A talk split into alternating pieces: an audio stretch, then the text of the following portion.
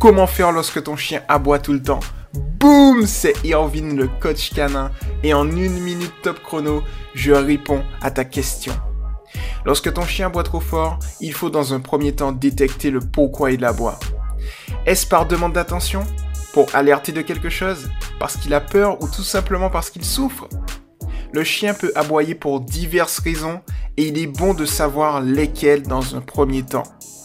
Si c'est pour demander de l'attention, tu as deux solutions. Solution 1, l'ignorer. S'il voit qu'en aboyant il n'obtient pas ce qu'il veut, il va arrêter de lui-même. Solution 2, lui apprendre à aboyer sur commande. Puis, ensuite, lui apprendre à faire silence sur commande. S'il voit qu'il obtient des récompenses en faisant silence, il sera heureux d'arrêter d'aboyer. C'était Irvin le coach canin et à la prochaine. Ciao